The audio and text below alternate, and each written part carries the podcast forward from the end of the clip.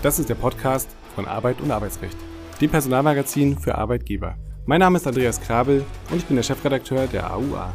In der Reihe Kurz gefragt sprechen wir regelmäßig mit Dr. Jan Tibor Lellay. Er ist Fachanwalt für Arbeitsrecht und Partner bei Wuse in Frankfurt. Werden Sie mit dem dreimonatigen Online-Kurs der AUA zum HR Legal Expert. Unsere Referenten vermitteln Ihnen eine umfassende Ausbildung mit den wichtigen Aspekten des Arbeitsrechts für die Personalarbeit sowie praxisorientiertes Wissen zu wichtigen HR-Themen.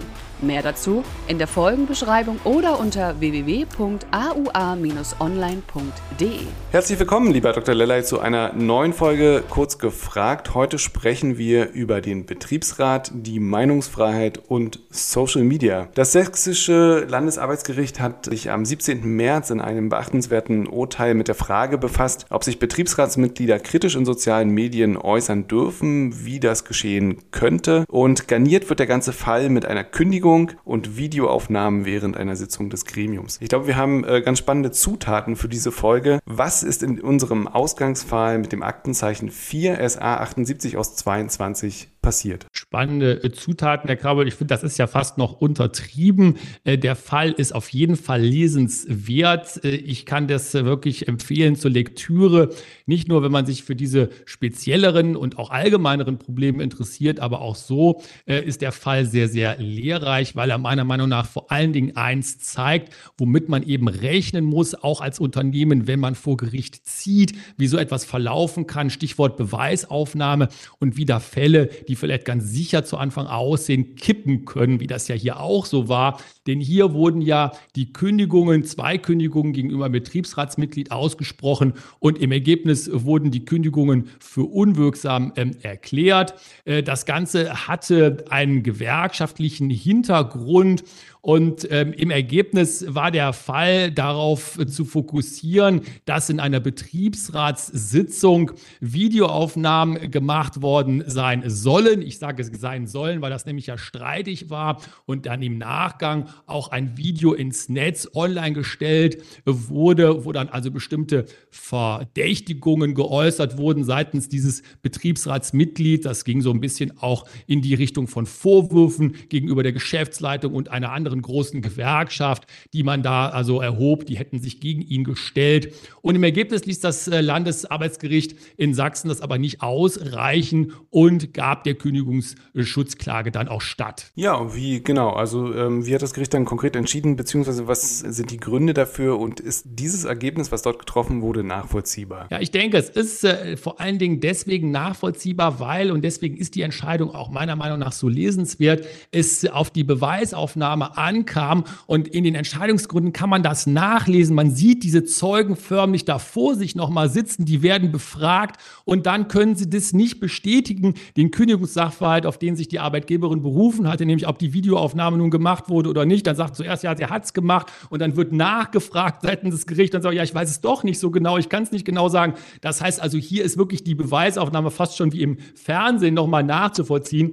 Und dann sagt das Gericht ja auch, wir haben es hier auch mit ähm, dem Spannungsverhältnis zu tun von ähm, Meinungsfreiheit, Artikel 5 Grundgesetz und der äh, unternehmerischen äh, Freiheit, Artikel 2 Grundgesetz, Artikel 12 Grundgesetz. Das ist in eine Abwägung zu bringen. Und da ist ja auch die Meinungsfreiheit meiner Meinung nach auch zu Recht, vielleicht hier nicht unbedingt in dem Fall, weil es ein bisschen eigenartig war, aber doch zu Recht im Allgemeinen, die wird als sehr hoch äh, zu äh, bewerten eingestuft und dementsprechend gehen diese Fälle auch häufig in diese Richtung dann. Das sollten wir gleich noch vertiefen. Vorher würde ich gerne nochmal zur Betriebsratssitzung zurück. Aufnahmen oder Aufzeichnungen von solchen Sitzungen sind ja grundsätzlich verboten. Warum ist das so? Ja, richtig. Die sind grundsätzlich verboten. Das kann man nachlesen in Paragraph 30 Absatz 1 Satz 4 BTVG. Da steht nämlich erstmal drin, dass es den Grundsatz der Nicht-Nicht-Öffentlichkeit gibt. Also Betriebsratssitzungen sind nicht öffentlich und sowohl dann eben auch in dem Spezialfall, wenn eine Betriebsratssitzung, das ist ja jetzt auch möglich nach Paragraph 30 Absatz 2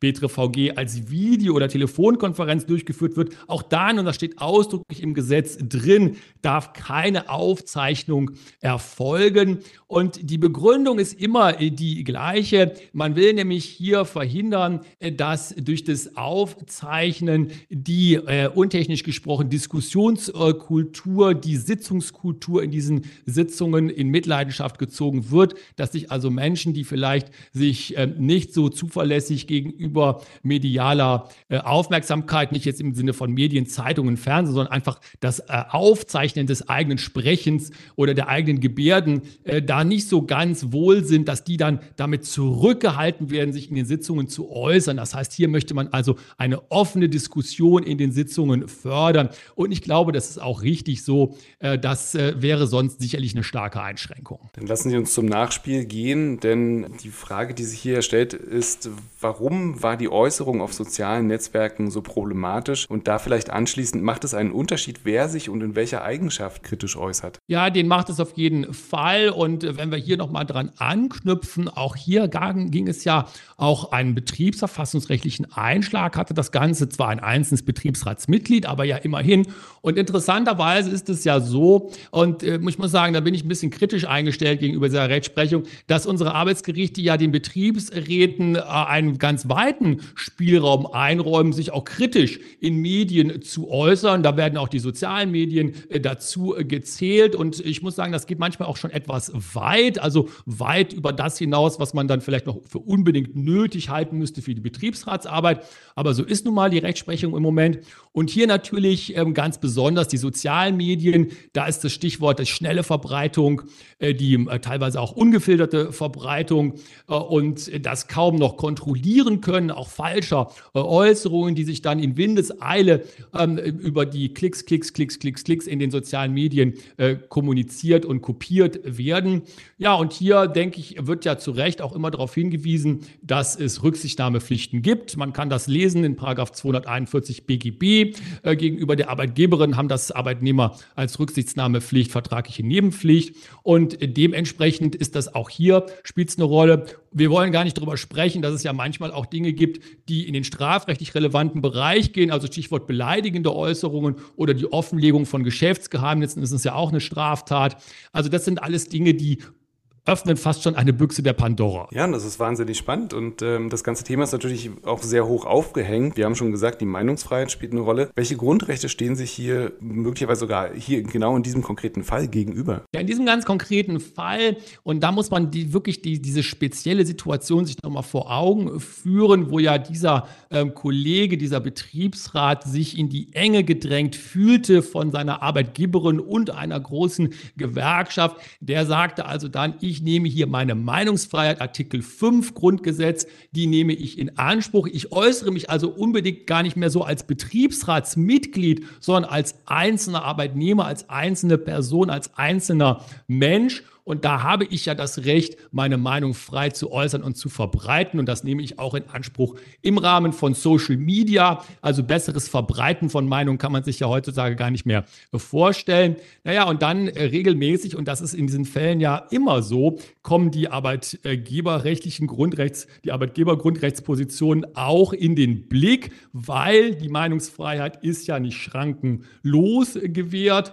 Und hier äh, muss man sich dann eben überlegen, wie das in Abwägung und in Einklang zu bringen wäre. Genau das würde ich gerne nochmal vertiefen und ins Allgemeine gehen. Welches Verhalten kann denn der Arbeitgeber den Arbeitnehmern untersagen, wenn es einen Bezug zum Unternehmen gibt? Also ist die Meinungsfreiheit, ja, Sie sagen es ja gerade schrankenlos, nie gewährleistet, aber wie funktioniert da die Abwägung? Ja, die Abwägung ist äh, sehr, sehr kompliziert. Äh, man hat immer die Fälle vor Augen, die ganz einfach sind, aber die Fälle, die in die Rechtsprechung dann hochkommen, und das sind übrigens ja nicht unbedingt diese Fälle, die wir hier, den wir hier heute hatten, sondern auch ganz anders gelagerte Fälle. Die sind eben recht kompliziert, weil man ja einerseits immer sagen muss, es gibt die beiderseitigen Rücksichtnahmepflichten, wie gesagt, Paragraph 241 BGB. Und hier hat die Arbeitgeberin auch, und das ist gerichtlich anerkannt, ein Recht darauf, in einem bestimmten Maß die Äußerungen ihrer Mitarbeiterinnen und Mitarbeiter vor allen Dingen natürlich über das Unternehmen zu bestimmen und auch zu beeinflussen, vielleicht sogar auch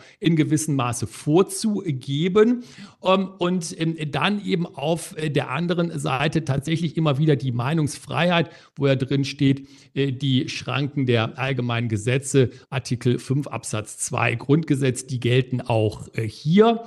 Und dazu kommen dann auch, äh, und das ist das Eigenartige und auch Uferlose dieser Fälle, häufig Dinge, die sich in die Richtung bewegen von Diskriminierung oder Belästigung oder sogar Beleidigungen, die dann ausgetauscht werden. Das gilt für das Unternehmen als auch für Mitarbeiter und auch für Betriebsräte, muss man sagen. Da geht man also in den strafrechtlich relevanten Bereich rein. Und da ist es ja auch immer die Frage, wo hört die Meinungsfreiheit auf und wo fängt die Straftat an? Und da ist es aber auch so, meiner Meinung nach auch im Ergebnis zu Recht, dass die Arbeitsgerichte recht großzügig sind und sagen, auch polemische Formulierungen, überspitzte Formulierungen können zulässig sein, vor allen Dingen natürlich in Konfliktsituationen, die sich zum Beispiel auch auf, aus der Betriebsratsarbeit ergeben können. Aber es gibt Grenzen und man sollte sich da schon sehr, sehr gut darüber im Klaren sein, wo diese Grenzen verlaufen. Ja, das heißt aber auch, dass man dann sorgfältig prüfen sollte, falls ein Fall auf den Tisch kommt. Wie reagiert man denn nun als Arbeitgeber, wenn unternehmensschädliches Verhalten von Arbeitnehmern festgestellt wird und man zu dem Ergebnis kommt, das könnte ein Gericht möglicherweise genauso sehen wie wir als Arbeitgeber? Ja, wie reagiert man? Der Einstieg ist in diesen Fällen immer, immer, immer gleich. Und das ist ganz wichtig, aber das wissen unsere Hörerinnen und Hörer ja auch. Man reagiert so, dass man erstmal den Sachverhalt ermittelt und sich wirklich darüber im Klaren ist, was ist passiert. Also die Tatsachengrundlagen, die müssen nicht unerschütterlich, aber doch sehr, sehr nachvollziehbar und auch beweisbar auf dem Tisch liegen. Das ist auch in diesen Fällen natürlich das A und O. Alles andere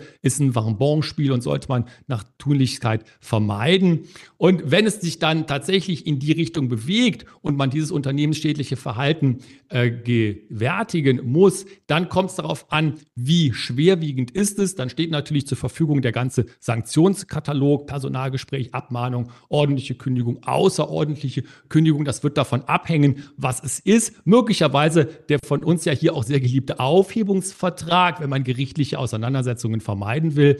Aber da reagiert man dann eben abgestuft. Flexible Response ist das Stichwort und vor allen Dingen